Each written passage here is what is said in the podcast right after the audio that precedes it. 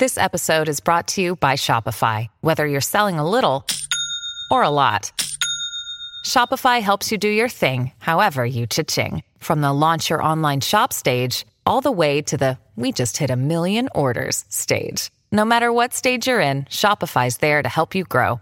Sign up for a $1 per month trial period at shopify.com slash special offer, all lowercase. That's shopify.com slash special offer.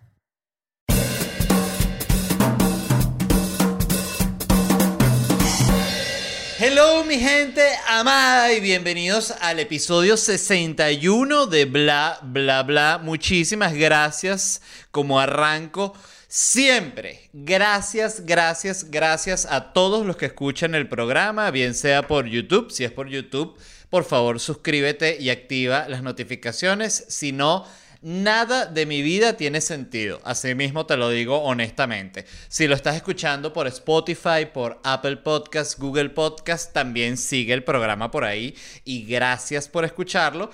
Y si lo estás escuchando por Patreon, pues te amo. Primero estás adelantado en el tiempo porque lo estás escuchando antes que todo el mundo porque el plan que hay en Patreon te da acceso previo a los episodios del martes y del sábado, pero también estás escuchando un episodio extra todos los jueves con el cual te conviertes en mi favorito. Y si tú no eres mi favorito, qué vergüenza, lo solucionas muy rápido, vas a patreon.com slash bla bla bla podcast y te suscribes al único plan que hay. Vayan ya, por favor. Les recuerdo también, estaba justamente abriendo aquí ledvarela.com porque dudé momentáneamente de la fecha, que el 21 de noviembre es la última presentación de felicidad online.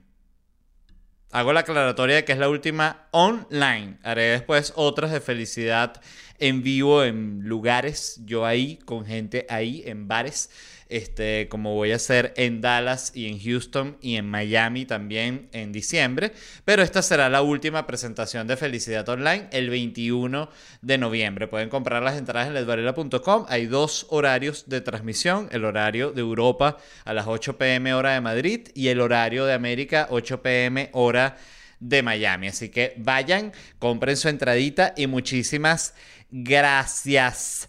Eh, miren, eh, a ver, ¿cómo entro en este tema? Fíjense que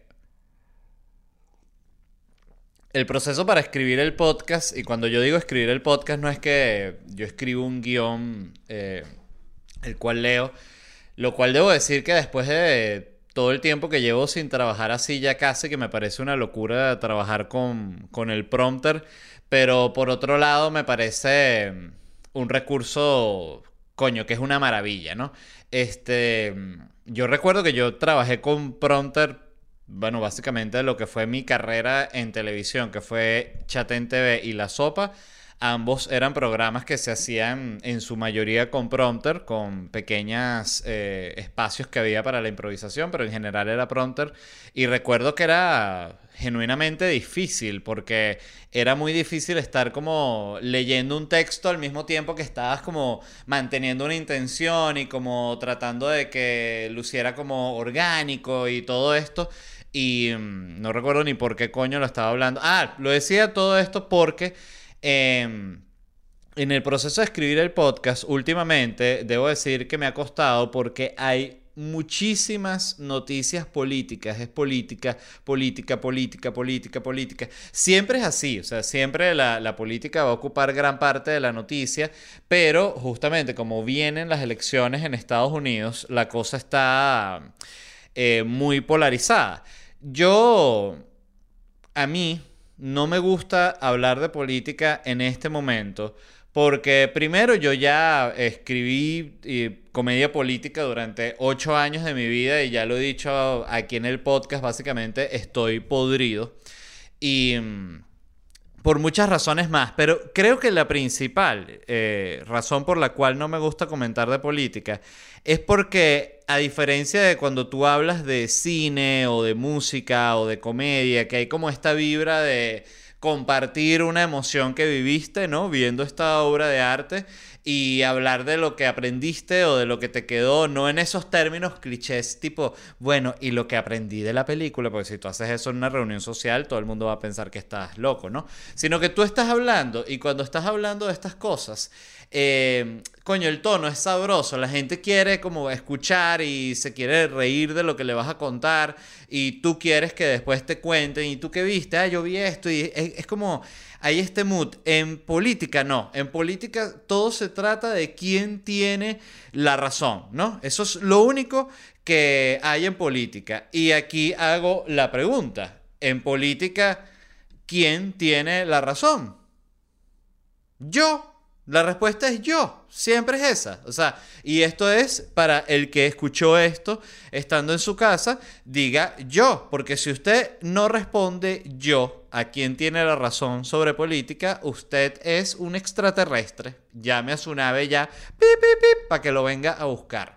Em, y eso es lo que a mí me, obstina de la política, que me fastidia, que es todo sobre quién tiene la razón, eh, mil pruebas de que esta es la forma en la que tengo la razón.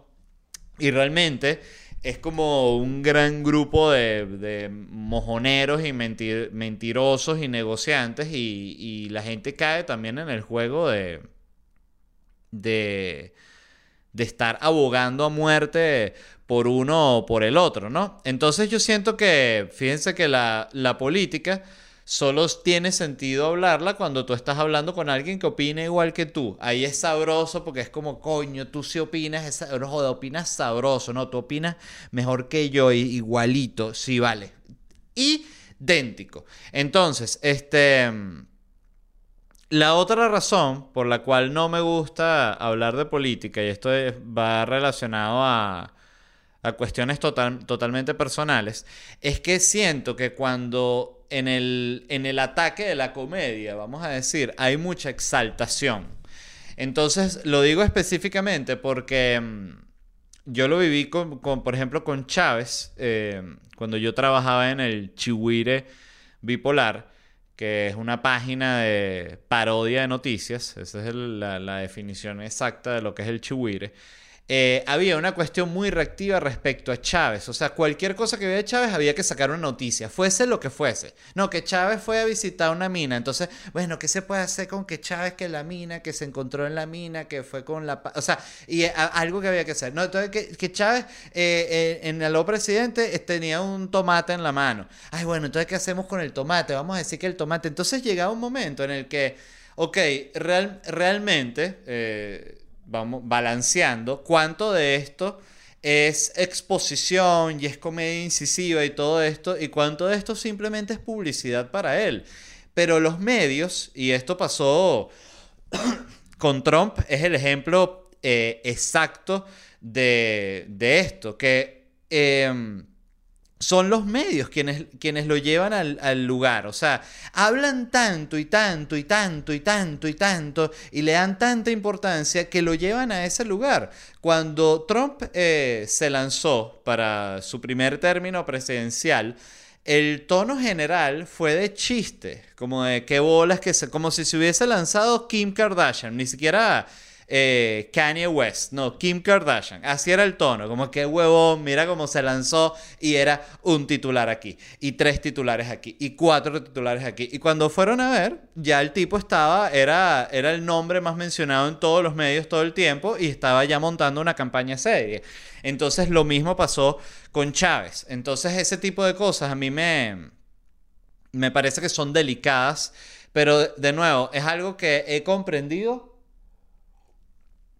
después de trabajar en esto durante años, eh, que hay un gran, gran valor en simplemente no caer en el juego de la agenda comunicacional del otro o del que tú consideras el otro. Y eso es lo que pasaba específicamente en este ejemplo que es el que yo viví con Chávez, que era que la agenda la determinaba él. Y después te das cuenta de que eso no era solo con el chihuire. El chihuire eh, tenía esta actitud porque era un medio y los medios no podían evitar eh, reaccionar. Y ahí te das cuenta que, eso, que es raro porque mm, pedirle a un medio que no reaccione es como absurdo, pero hay ciertas cosas en las que no deberían reaccionar y en las que simplemente cuando alguien está haciendo una estupidez, así como cuando, no sé, este, alguien está llamando la atención, no sé, lo mejor es en algún momento simplemente ignorarlo y si lo ignoras un rato, quizás se da cuenta de que de esa manera no puede llamar tanto la atención, pero de nuevo, es casi lo que estoy hablando es una, una utopía.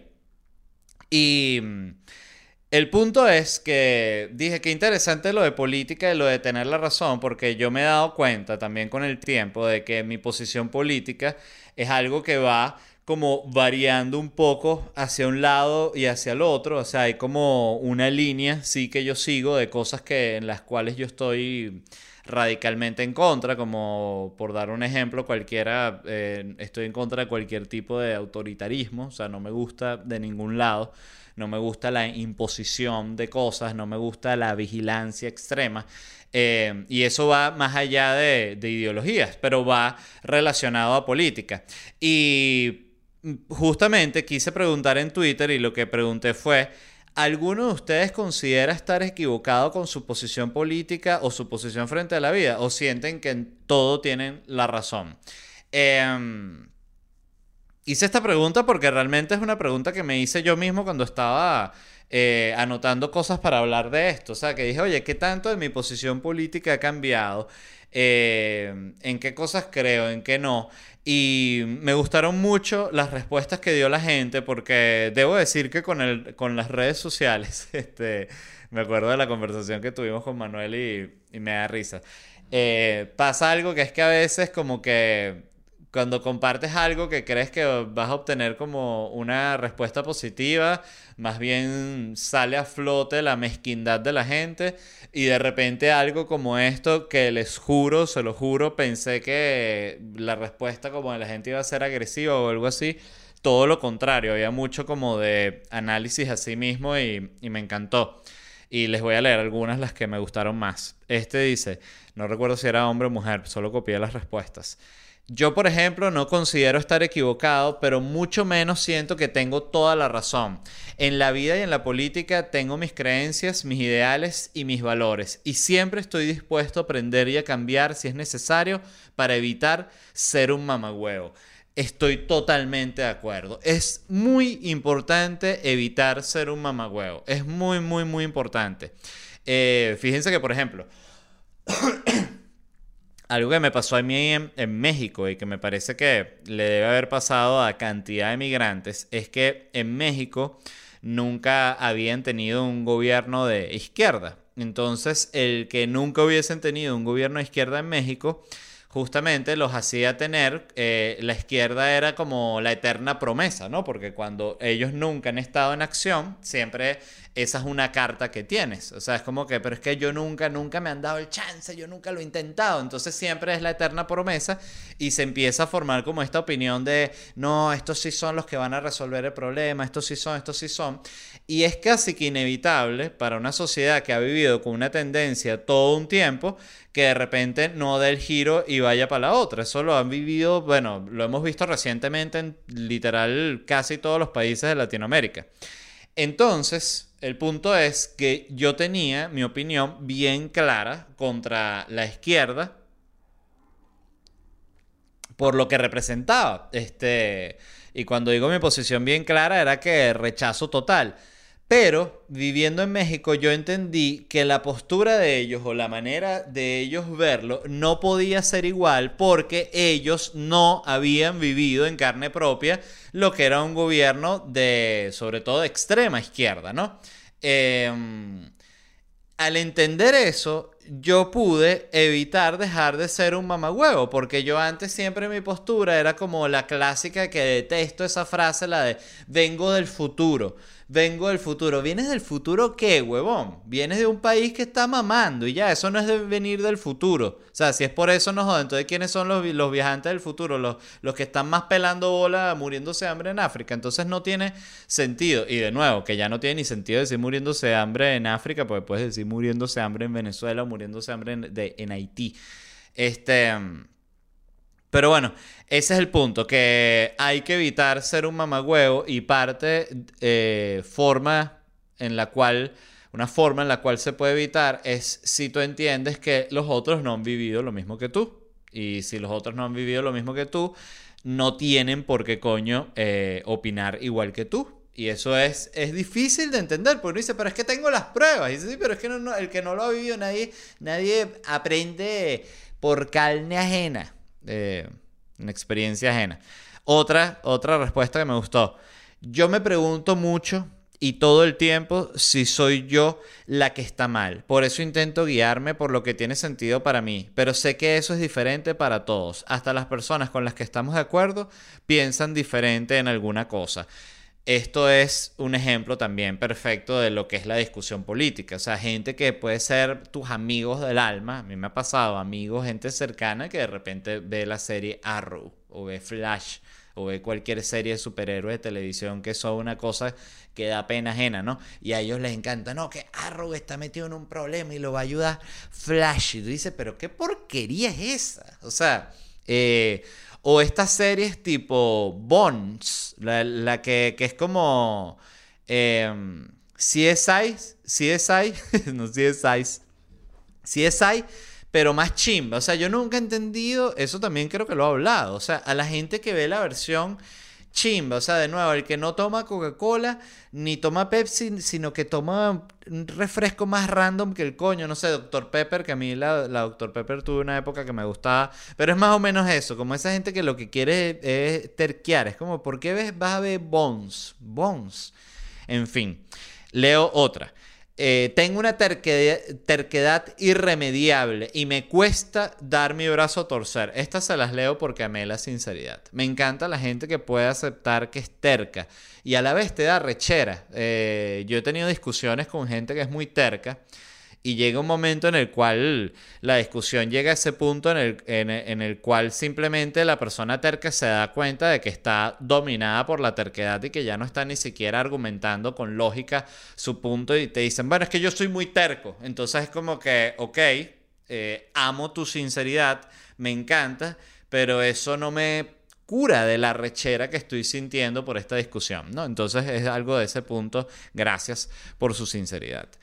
Leo otra. Aunque pensamiento político como tal, he llegado a la conclusión de que tengo y no tengo, porque la política está condicionada al humano y depende de, lo que, de lo que la persona va a cumplir o no, incluso uno mismo. Así que como ves, no, nunca estoy convencido. Él estaba un poco enredado mientras redactaba esto, pero entendí lo que él quería decir no lo critico porque a mí me pasa constantemente, incluso que a, veces escribo un tweet y en mi cabeza tengo el pensamiento clarito de lo que voy a decir y cuando lo empiezo a redactar digo, no, yo no estoy, yo lo que voy a decir es una estupidez, o sea, porque no, no sé ni cómo ni cómo expresarlo.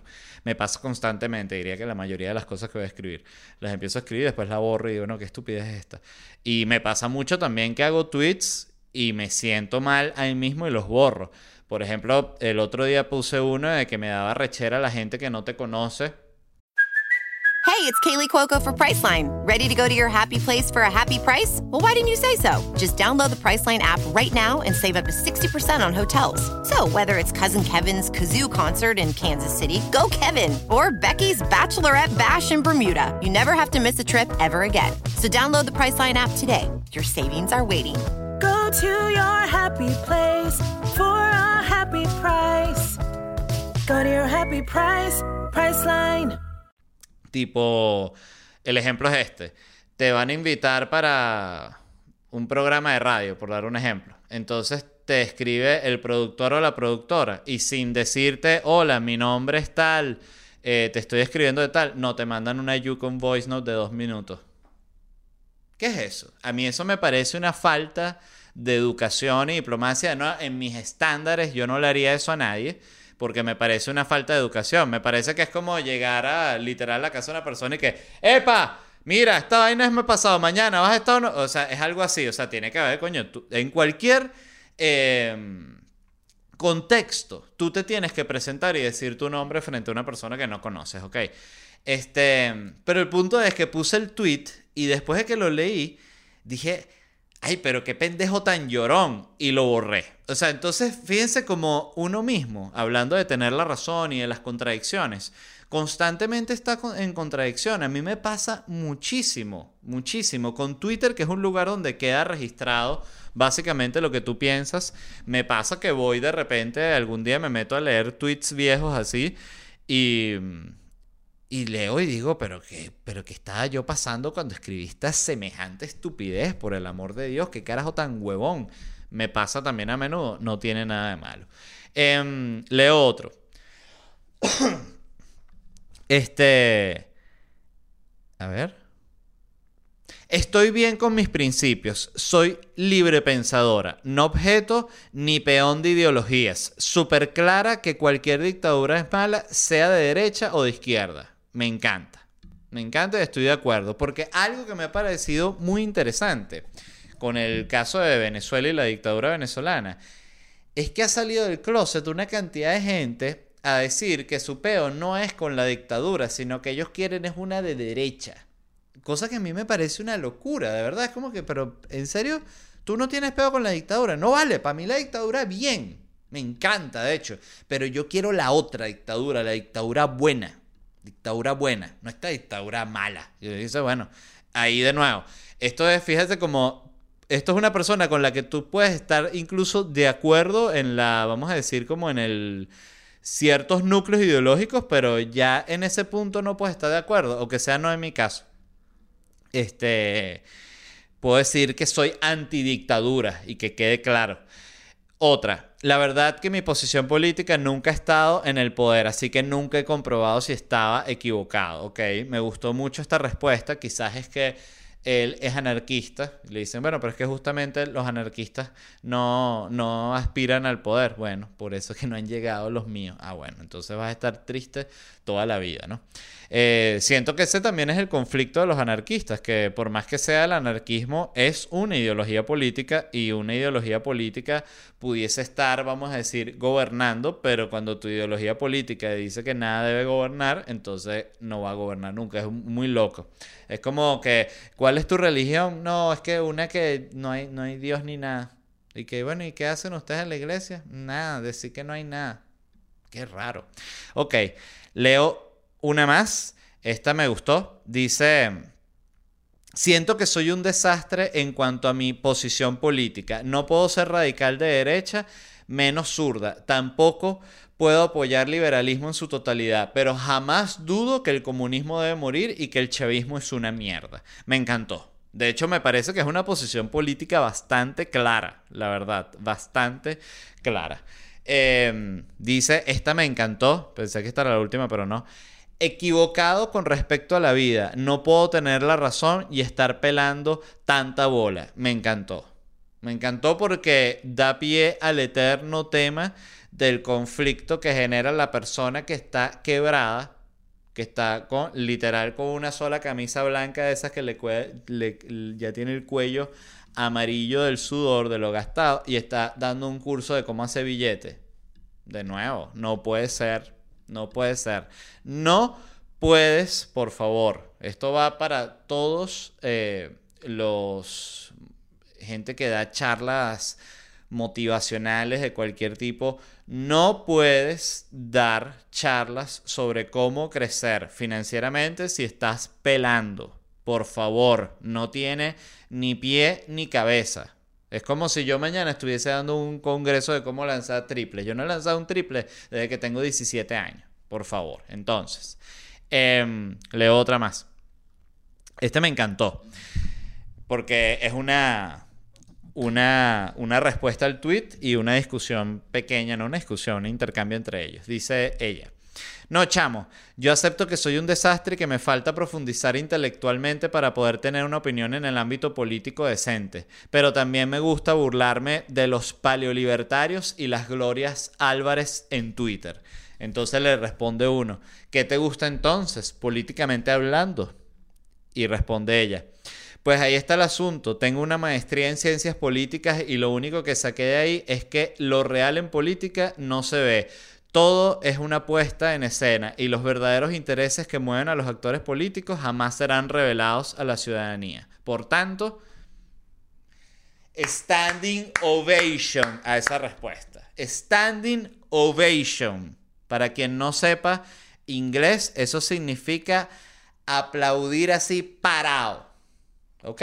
Este, me encantó, me, encantó, es lo que es y es a lo que con lo que quiero con lo que quiero quiero cerrar este tema y es que más allá de cuál, cuál sea tu posición política, que yo creo que es importante tenerla y quiero aclarar que no soy partidario de la antipolítica, yo creo que la gente debe votar, me parece que es importantísimo, pero creo que es súper importante también entender que los políticos son los que juegan con el poder y que gran parte de su trabajo es mojonear y, y mentir abiertamente y transar y negociar, pero es un negocio sucio, alguien lo tiene que hacer. Alguien tiene que hacer política y son esa gente los que deciden ser los políticos. Entonces, el tú estar en negación de, ay no, a mí no me interesa política, mojón, porque igual vas a tener que votar por alguien y alguien va a ganar y esa persona que gane va a determinar un montón de cosas que sí te afectan. Y entonces realmente esa posición de, no, a mí no me importa la política es como que, bueno,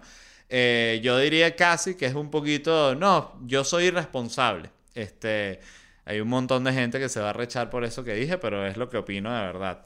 Este, así que bueno, em, hablé bastante de política diciendo que no iba a hablar de política, pero bueno, así es este programa. No quería dejarlos sin noticias y realmente la que leí que me pareció que valía la pena hablar de ella, eh, adivinen de qué voy a hablar. Adivinen, adivinen. Del Papa. Es que me encanta el Papa. ¿Qué, quieren que les diga? O sea, yo tengo una fijación con el Papa y fíjense que no creo eh, en nada de lo de la iglesia. Es como Batman. O sea, tú, a ti te puede gustar Batman y eso no significa que tú creas que Batman es real. Te gusta esto del personaje y la vaina. Bueno, me pasa eso con el Papa y el Papa está activo. Este ha sido un papa mediático, eso hay que dárselo. O sea, al César lo que es del César. Y este papa, lo último que dijo en un documental que están grabando sobre él, me imagino que sí, para Netflix, em, dijo que él aprueba el, la unión homosexual. Fíjense que dijo, la gente homosexual tiene derecho a estar en familia, son hijos de Dios y tienen derecho a una familia. Nadie debería ser expulsado o sentirse miserable por ello, eh, dijo para este documental que se llama Francesco. Ok, noticia importantísima. Pésima noticia para los homofóbicos eh, y muy buena noticia para los homosexuales cristianos, que es interesante, fíjense esto la comunidad homofóbica, yo me atrevería a decir, no tengo la data, pero yo me atrevería a decir que la comunidad homofóbica internacional es más grande que la comunidad homosexual cristiana. Sin embargo, para mí los derechos de la comunidad homosexual cristiana son más importantes que los derechos de la comunidad homofóbica en cuanto a su homofobia. Entonces fíjense como esto es un claro ejemplo de cuando está bien abogar por una minoría. Este, empezando porque los homosexuales cristianos, ¿cuántos serán? O sea, no, no, no lo sé. Realmente la iglesia tiene tanto tiempo rechazándolos que, o sea, si todavía los gays que queden yendo para la iglesia hay que darles un premio, una, una medallita o hacerlos algún tipo de santo gay o como sea, pero algún tipo de reconocimiento. Eh, leí que bueno, que esto lo que tienen que hacer ahorita es que tienen que modificar unos, unos textos, ¿no? Como ellos tienen como, bueno, sí, me imagino que es su constitución, que no es la Biblia. Em, que se llama, lo hacen a través de esto llamado la Congregación de la Doctrina de la Fe.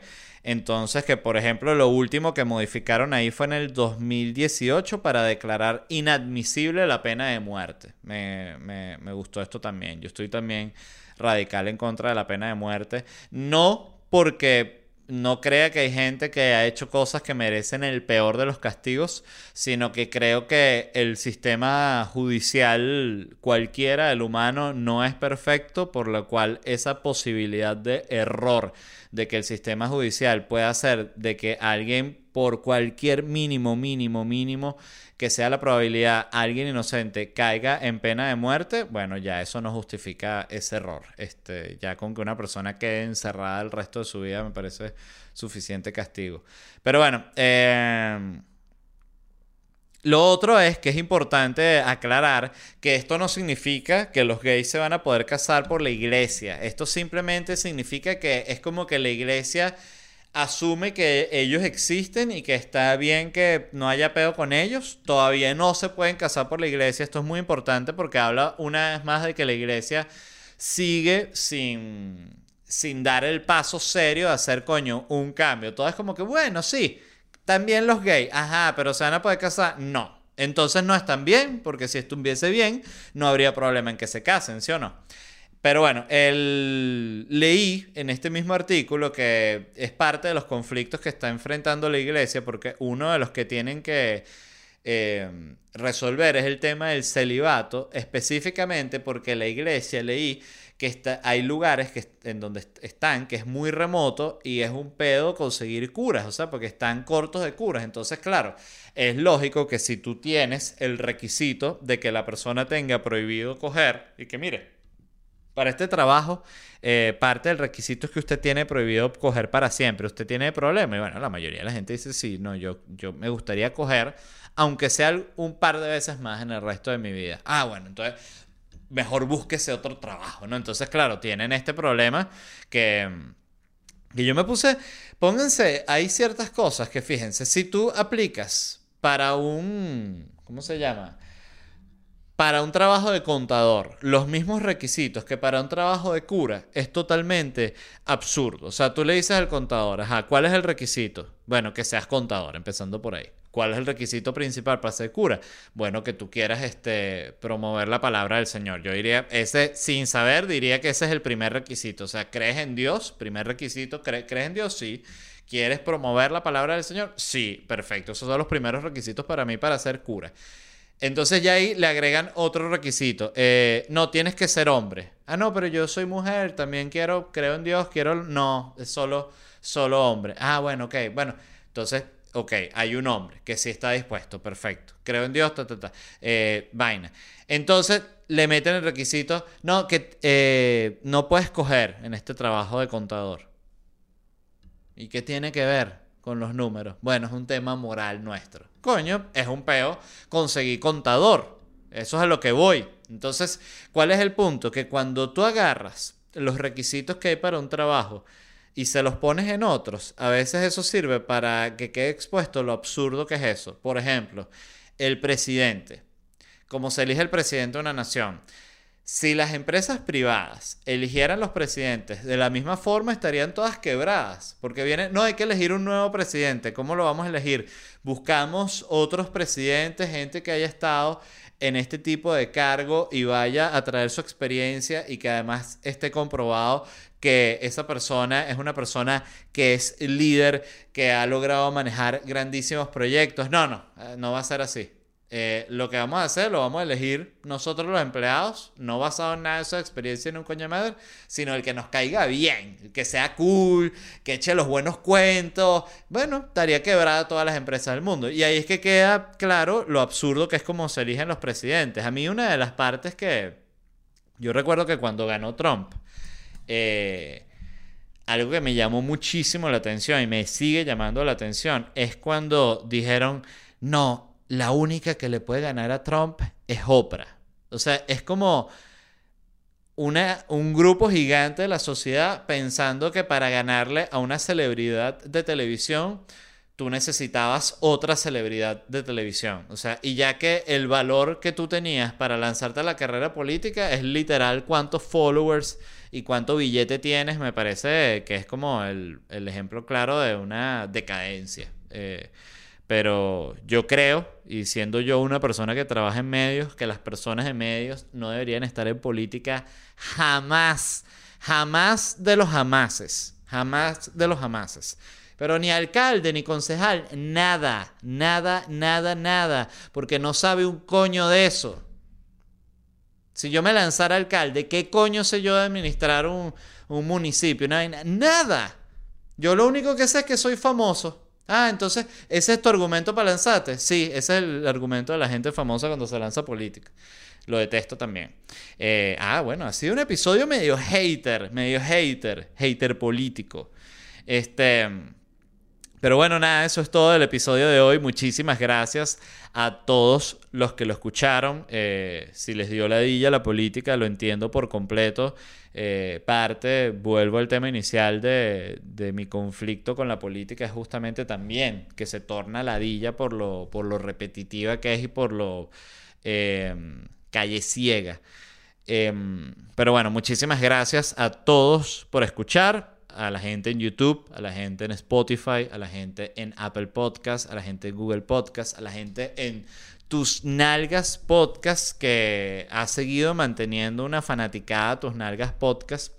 Em, y a la gente de Patreon por supuesto bechito para ustedes. Miren, les recuerdo una vez más eh, que me estoy presentando con Felicidad Stand Up Comedy Online, la última presentación online este 21 de noviembre. Hay dos horarios de transmisión, el horario de Europa a las 8 pm hora de Madrid y el horario de América 8 pm hora de Miami. Entran en ledvarela.com, eligen el horario que les conviene y pueden pagar en la moneda que se les dé la gana. Así que vayan ya a ledvarela.com y chequen eso. Y también vayan a ledvarela.com por otra razón, que es para que vean qué bella está la página y digan, ¿quién hizo esto tan bonito? La gente de Whiplash Agency, agencia digital, vayan a su Instagram, wplash. ¿Y por qué les hablo de ellos? Porque de repente usted tiene un negocio, ¿no? Entonces usted dice, yo compré, em, yo me traje de México un taco al pastor buenísimo, yo lo, empaqué al vacío y yo lo quiero vender enmarcado. Y la gente de Whiplash Agency te va a decir, ¿para qué quiere usted hacer eso? Porque yo creo que es un buen negocio. Ellos te van a decir, ok, ¿cómo ¿Qué paleta de colores te estás imaginando para la página web? Te van a atender de una en tu negocio y te van a asesorar en todo el tema de las redes sociales, que es parte del servicio que da Whiplash Agency, porque tú dices, ajá, ¿cómo promociono este taco de pastor? ¿Cómo lo vendo? le abro una cuenta de Instagram, le hago eso que son nueve imágenes y forman un taco grande entre varias imágenes, o eso no funciona, pues después se ve todo raro. ¿Qué, me recomiendan? Ellos te van a decir, opinamos esto, síguenos esta línea y va a ser un éxito tu taco al pastor. Así que revisen el trabajo de Whiplash Agency. Muchísimas gracias a todos los que escucharon. Los amo y nos vemos en unos días.